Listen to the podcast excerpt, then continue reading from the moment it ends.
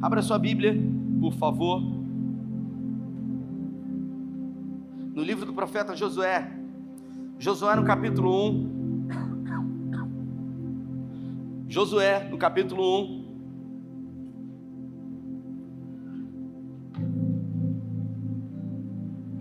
1. Isso.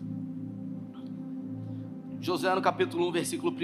Eles vão colocar aí a legenda para que você, você que não trouxe sua Bíblia ou seu dispositivo eletrônico possa acompanhar. Versículo 1 diz assim: a minha tradução.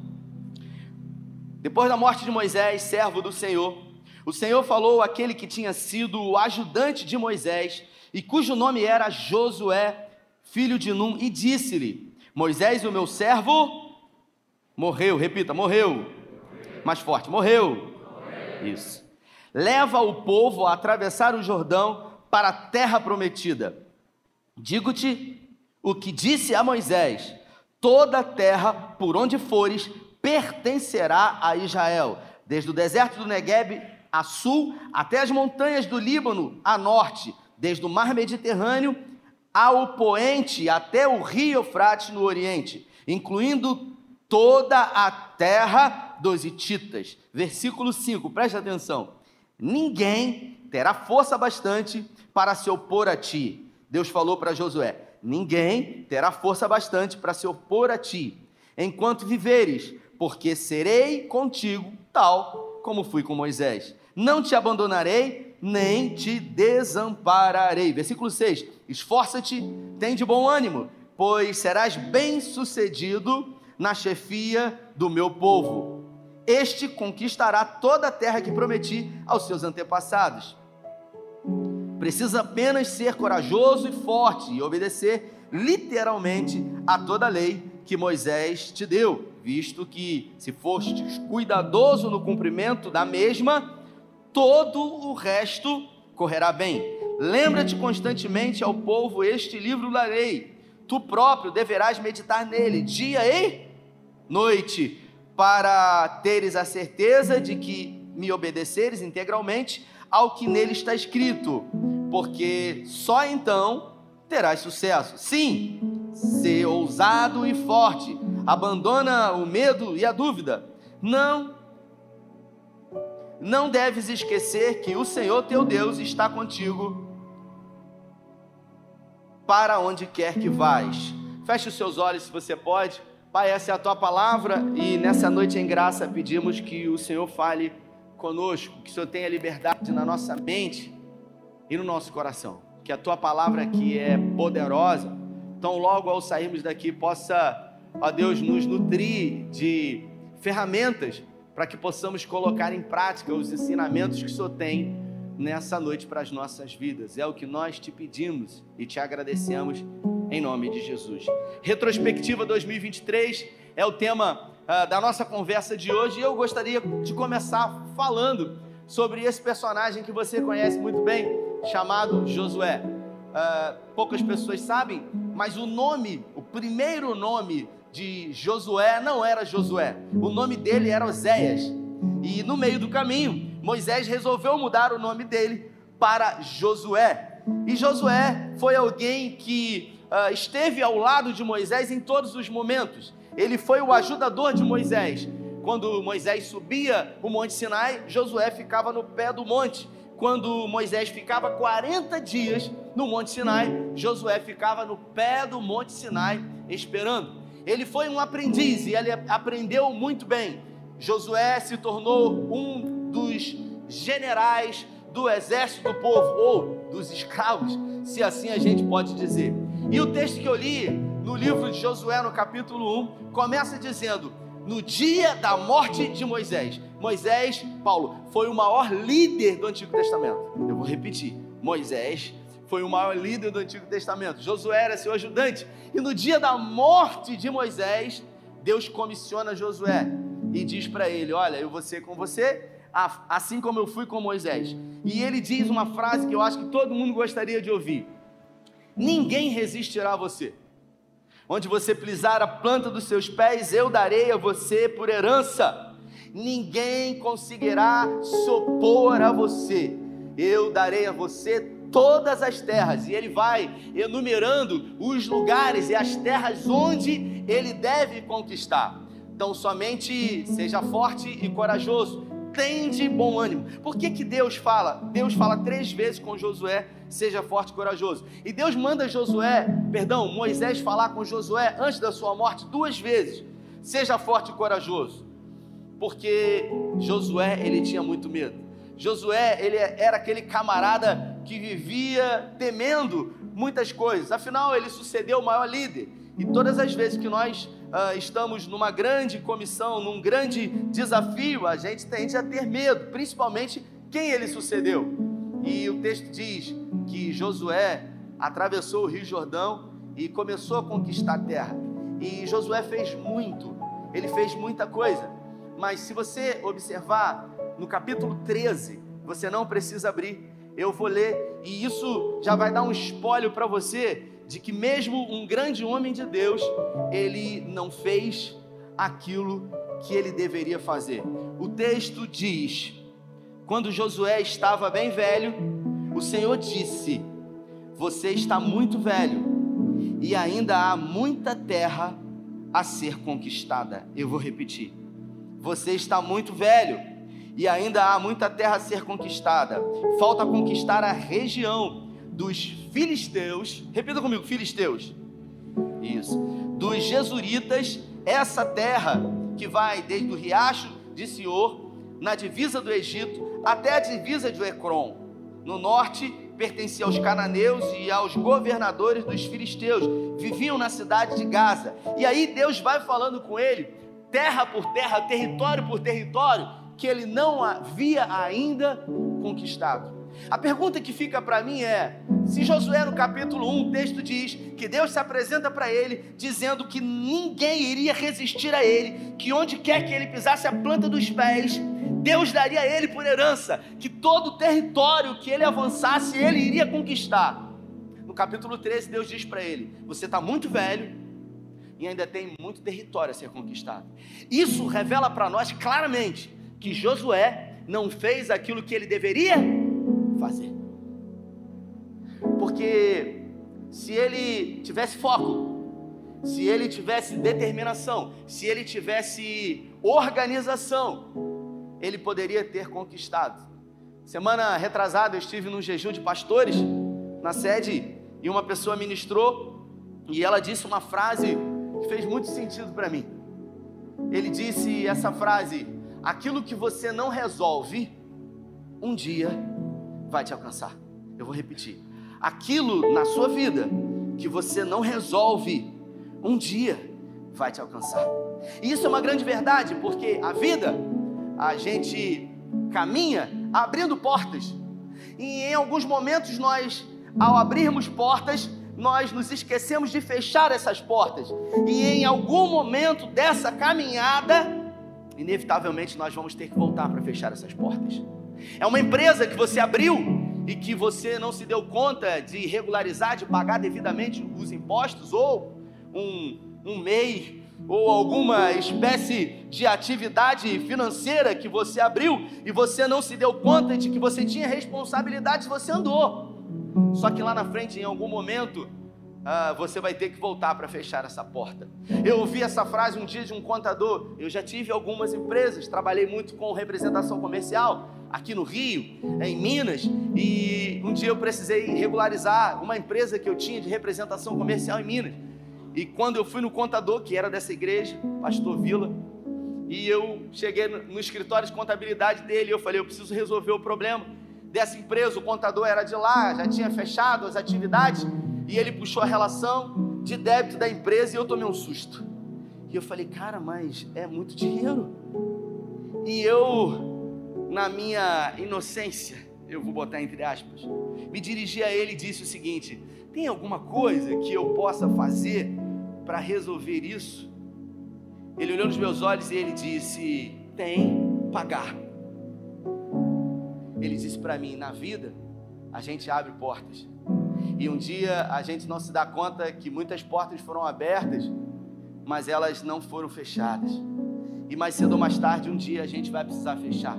Mais cedo ou mais tarde, essa porta vai nos alcançar e a gente vai precisar resolver isso. Um conflito, uma mágoa, um ressentimento, uma dor por uma traição, por um abandono, questões subjetivas das nossas vidas que nós carregamos por anos, falta de perdão. Pessoas que não perdoam, elas estão diretamente conectadas ao agressor ou a alguém que feriu, e é como se essa pessoa andasse com um elástico e por um tempo ela consegue até andar. Até que em algum momento essa caminhada, esse distanciamento, ele se torna muito mais difícil. E a gente não se dá conta de que está preso, sempre preso, porque não se resolveu. E a gente em algum momento não consegue mais andar. E quando a gente se dá conta, a gente é arremessado ao problema. São portas, são situações que não foram resolvidas nas nossas vidas, que atrapalham diretamente relacionamentos, um curso técnico que você não terminou, uma leitura bíblica que, que você começou e prometeu que ia fazer, um livro que você começou a ler, um desafio para uma melhor qualidade de vida que você não levou à frente, as promessas de fim de ano que fazemos muito essa época, que você enumerou que iria fazer, e talvez no item 1 você disse: Eu vou ter uma vida espiritual ah, mais ah, frequente com o Senhor, eu vou perder 3, 5 quilos, 20, 30, porque todo mundo tem 3, 5, 20, 30 quilos para perder.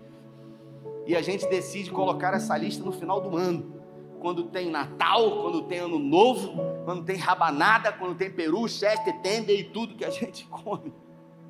É verdade, gente? E a gente não se dá conta de que a gente se compromete com a gente mesmo. E a gente se compromete com quem não vai cobrar a gente. Porque é fácil se comprometer com quem não vai cobrar a gente.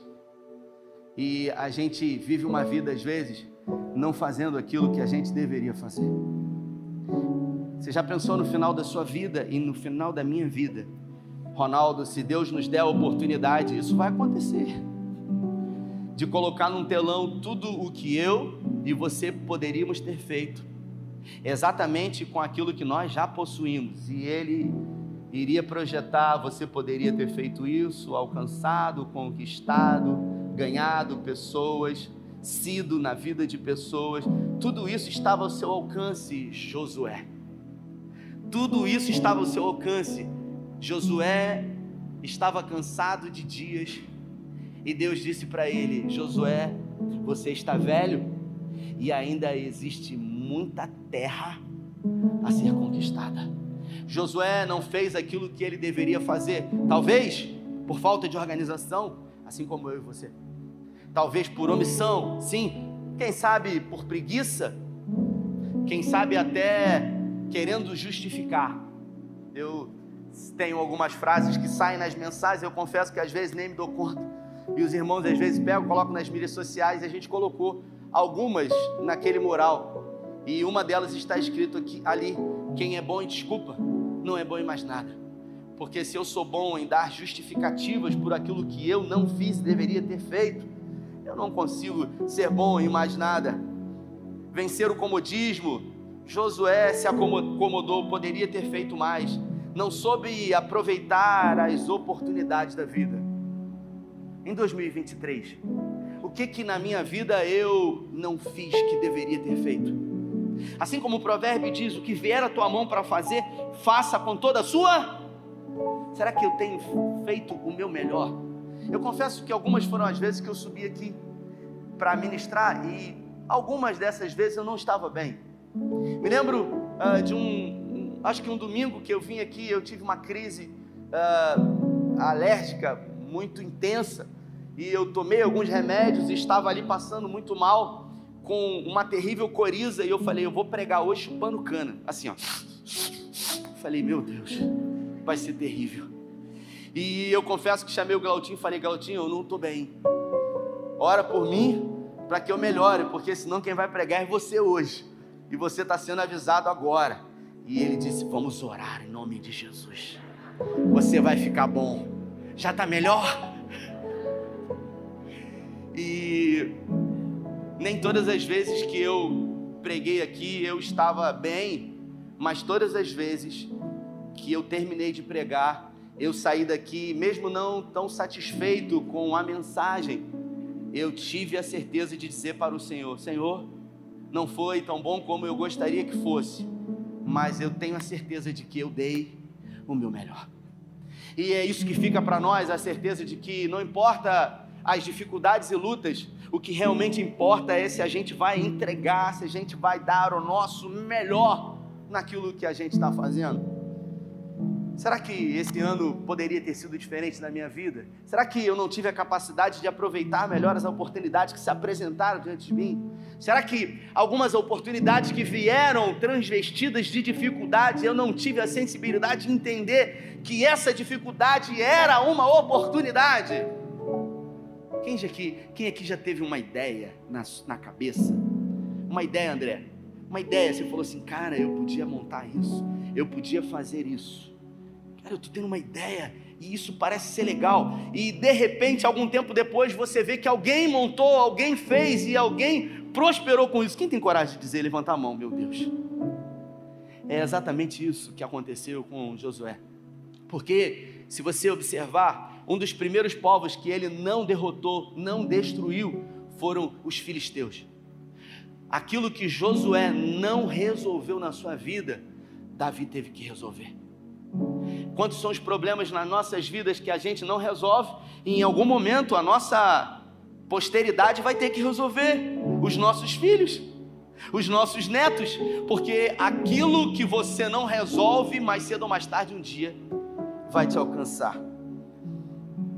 A Bíblia fala sobre um homem chamado Jefté. E Jefté é diferente de Josué que não fez o que deveria ter feito, Jefté fez o que não era para fazer. Você não precisa abrir, o texto diz, Juízes no capítulo 11. Jefté fez um voto ao Senhor dizendo: Se de fato entregares os filhos de Amon nas minhas mãos, quem primeiro sair da porta da minha casa para encontrar comigo quando eu voltar vitorioso dos filhos de Amon, esse será do Senhor. Eu, oferei, eu oferecerei holocausto ao Senhor. Jefté foi um dos juízes da nação de Israel. E ele era filho de um homem que era casado e se envolveu no relacionamento extraconjugal. O pai dele, Gileade, se envolveu numa noite de amores, de prazeres com uma prostituta. Essa mulher engravidou, ele não tinha filho com a sua esposa, ao engravidar e ter Jefté, ele pegou Jefté, levou para casa, sua esposa o perdoou e eles criaram Jefté. Alguns anos se passaram, a esposa de Jefté teve outros filhos. É, Gileade. Gileade morreu e ao Gileade morrer, os irmãos de Jefté, de pai e de mãe, ele era só filho uh, do seu pai com uma prostituta, começaram a dizer para ele com a sua madrasta: Você não tem direito da herança você não vai receber nada. Colocaram ele para fora de casa. E a Bíblia fala que ele foi morar numa cidade chamada Tobi. E lá ele ficou com desertores, com pessoas uh, que estavam à margem da sociedade. Algum tempo depois, a nação de Israel estava passando por dificuldade, estava sendo uh, alvo de ataques dos inimigos, e Gileade ele se tornou, e Jefté se tornou um guerreiro valente. E a Bíblia fala que os oficiais de Israel procuraram Jefté, dizendo para ele: Você precisa liderar o nosso povo. Jefté disse: Vocês me expulsaram da casa do meu pai, vocês não permitiram que eu pudesse, sabe, usufruir daquilo que era meu por direito, a herança do meu pai. E eles disseram: Se você vencer essa guerra, você será o nosso líder. E aquilo pareceu bom aos olhos dele. Jefté nutria um sentimento de mágoa pela nação de Israel, por aquilo que eles fizeram com ele. É nesse momento que Jefté faz um voto ao Senhor. Jefté diz para o Senhor: Se eu voltar bem sucedido nessa guerra, Senhor, eu vou sacrificar o Senhor a primeira pessoa que sair na porta da minha casa quando eu voltar. E ele foi para a guerra. E a Bíblia fala que ele foi vitorioso em tudo que ele fez. E quando ele foi para casa, que ele chegou em casa feliz da vida, tocando tamborim, quem que é a primeira pessoa que sai? A única filha dele que ele tinha. Ele pensou que seria um escravo, ele pensou que seria um funcionário, ele pensou que seria um animal, mas a primeira pessoa que saiu da casa dele foi a única filha que ele tinha. Jefté fez um voto de tolo ao Senhor. Ele não precisava ter feito esse voto, bastava ele colocar o seu coração diante de Deus e clamar ao Senhor para que o Senhor pudesse ser com ele.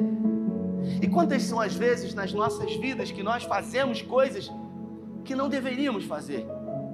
Eu aprendi na minha vida, queridos, que quando a gente está muito feliz, a gente não pode prometer nada para ninguém. Então escute isso: nunca prometa nada para ninguém quando você estiver muito feliz. Porque quando a gente está muito feliz e animado, a gente é capaz de prometer coisas que depois nós vamos nos arrepender.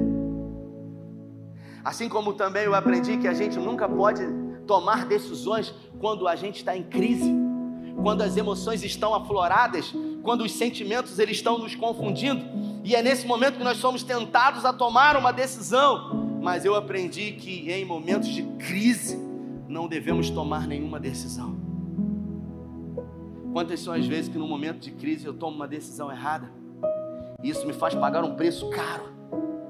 E nesse ano de 2023, será que você e eu fizemos coisas que não deveríamos ter feito? Talvez, quem sabe, fizemos votos que não tínhamos condições de cumprir, prometendo prometemos coisas nos momentos de felicidade que custou para nós um, um, preço muito caro a ser pago. A Bíblia fala que Jefté ele teve que cumprir o voto ao Senhor. Era a única filha que ele tinha. Ele não precisava fazer isso, mas ele decidiu fazer. E uma vez que fez, o texto diz que a filha dele chorou. A filha dele pediu a ele um tempo para que pudesse chorar e plantear com as suas amigas um voto que o seu pai havia feito. Quantas são as vezes que nós comprometemos a vida de terceiros com decisões e promessas que fazemos? Quantas são as vezes que eu, nos momentos de crise, decido por coisas que eu comprometo diretamente os meus filhos, a minha família, a minha esposa, o meu relacionamento? E terceiro, não menos importante, finalizando, eu gostaria de falar sobre as guerras das nossas vidas. E eu escolhi um texto de 2 Crônicas, no capítulo 35, no versículo 20, não precisa ler. Depois de tudo isso, quando Josias já tinha restaurado o templo, o rei Neco do Egito subia para guerrear com Carquemes, junto ao rio Efrate. E Josias sai para lutar contra ele. Então, Neco mandou mensagem para ele dizendo: O que você tem contra mim, rei de Judá? Não venho contra você dessa vez, mas contra o reino qual estou em guerra. E Deus disse que eu me apressasse para se opor a Deus que está comigo, para que ele não o destrua. Mas Josias não voltou atrás, pelo contrário, se disfarçou e foi lutar no vale do Megido. A Bíblia fala sobre essa guerra de Megido, que era um território ali em Israel. O rei Josias, ele começou a reinar com oito anos de idade. Ele teve um sacerdote, o Quias, que o orientou. Quando ele tinha 16 anos de idade, ele começou a promover uma grande reforma espiritual. Ele começou a tirar idolatria a deuses pagãos em Jerusalém ele começou a matar todos os feiticeiros e ele começou a limpar, ele, ele começou a fazer uma grande limpeza espiritual em Jerusalém. Ele começou a fazer coisas que agradavam a Deus e ele foi bem sucedido em tudo o que ele fez. Ele foi próspero, ele foi abençoado, ele foi vitorioso. Eu estou falando de um dos melhores reis da nação de Israel. Ele só perdeu para Davi. Depois de Davi, vem Josias como o melhor rei que a nação de Israel já teve. E o texto diz que um dia, um rei chamado Neco, faraó II do Egito, resolveu enfrentar os assírios. Os assírios, eles tiveram um momento de glória que conquistaram muitos territórios, inclusive o povo de Deus foi vassalo dos assírios por muito tempo, até que os assírios começaram a se enfraquecer.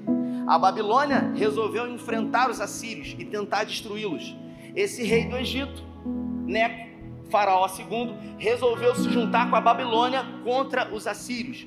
Josias estava em Jerusalém tranquilo, com uma vida maravilhosa, agradando a Deus e Deus se agradando dele.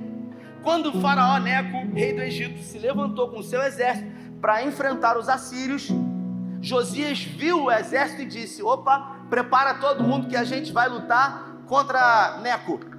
E aí Neco, quando viu o exército, Josias disse para ele: Josias, essa guerra não é contra você.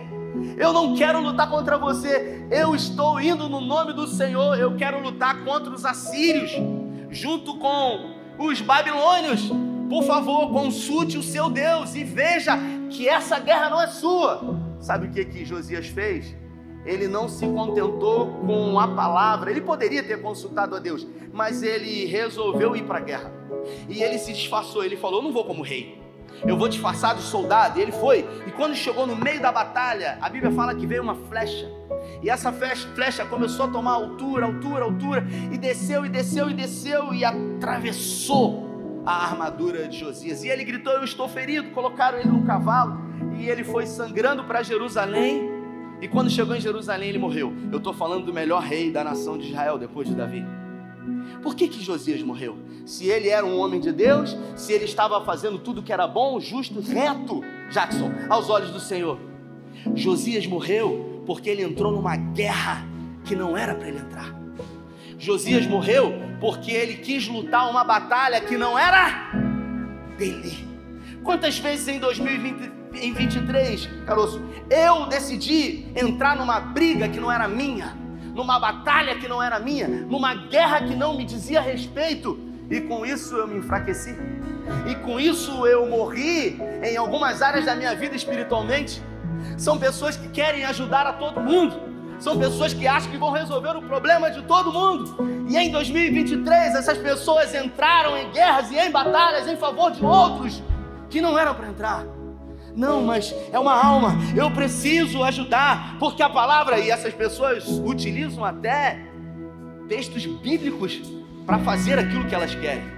Eu estou falando de um homem de Deus que morreu precocemente, porque entrou numa guerra que não era dele, porque fez aquilo que não deveria fazer, perdeu talvez a oportunidade de fazer muito mais. Quem sabe em 2023 você entrou em guerras que não era para você entrar. E você perdeu uma comunhão com Deus. Você perdeu as suas forças. Você se enfraqueceu. Você perdeu a sua sensibilidade espiritual. Eu me dirijo a você ainda em 2023, faltando alguns dias. E Deus não precisa de muito tempo para realizar e para fazer. O que nós precisamos é que as coisas primeiro aconteçam do lado de dentro, para depois acontecer do lado de fora. Escute isso. Tem muita gente que já está dizendo, Juninho, 2024 vai ser diferente. Por quê? Porque existe uma falsa expectativa de que quando o ano muda, tudo muda. É mentira. Não vai mudar absolutamente nada. Porque do dia 31 para o dia 1 nada muda. Se antes não mudar aqui do lado de dentro. Por isso que Salomão diz que é melhor ir numa casa onde há luto do que numa casa onde há festa. Porque quando eu estou numa casa onde há luto, eu tenho a sensibilidade de refletir, de pensar, de avaliar aquilo que eu fiz. E essa noite é uma excelente noite de reflexão para mim e para você. Talvez não seja uma palavra onde muitos digam glória a Deus, aleluia! Mas sem sombra de dúvidas, será uma palavra reflexiva uma palavra que vai nos incomodar ao ponto de pensarmos sobre a nossa vida, sobre uma retrospectiva do ano de 2023. Afinal, eu sou o primeiro a receber essa palavra, porque esse ano eu fiz coisas que não deveria fazer.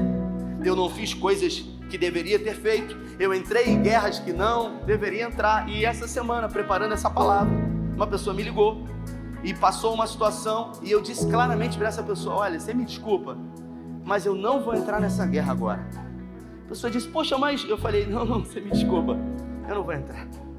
E às vezes a gente acaba percebendo, Laís, que uma das coisas mais difíceis da vida é ter a capacidade de dizer não. não eu, não eu não vou fazer. A gente às vezes quer ser aceito, a gente de alguma forma não quer se sentir rejeitado e por isso a gente se coloca sempre à disposição em ajudar, em dizer sim para todo mundo e a gente às vezes acaba se anulando. É uma palavra para você que veio aqui. Essa palavra não é para quem não veio. Pô, fulano tinha que ouvir essa palavra. Não, não, não. Veio quem Deus trouxe, porque você não veio por você mesmo, porque o Espírito Santo te convenceu. E se você nessa noite entendeu essa palavra e foi alvo dela, eu queria que você se colocasse de pé, você fechasse os seus olhos.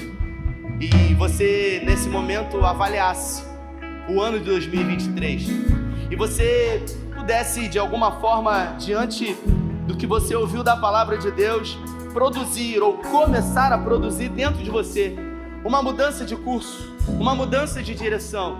Essas 46 pessoas que vieram aqui na frente, elas decidiram que não iriam entrar em 2024 sem nascerem de novo. Isso é atitude. Isso é louvável porque elas acreditaram que precisava acontecer uma decisão dentro para depois coisas acontecerem do lado de fora.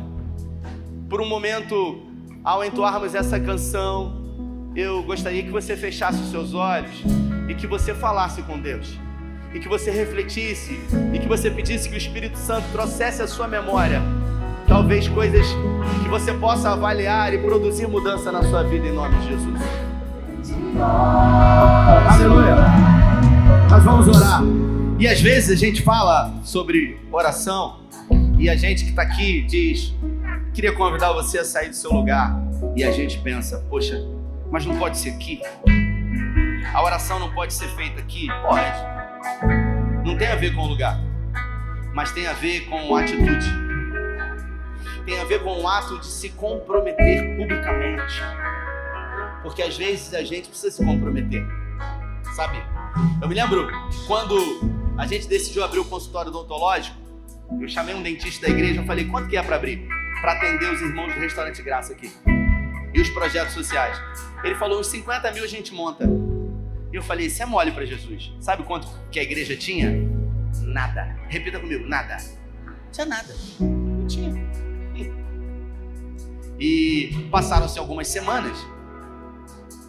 E eu estava esperando Deus mandar os recursos para a gente comprar.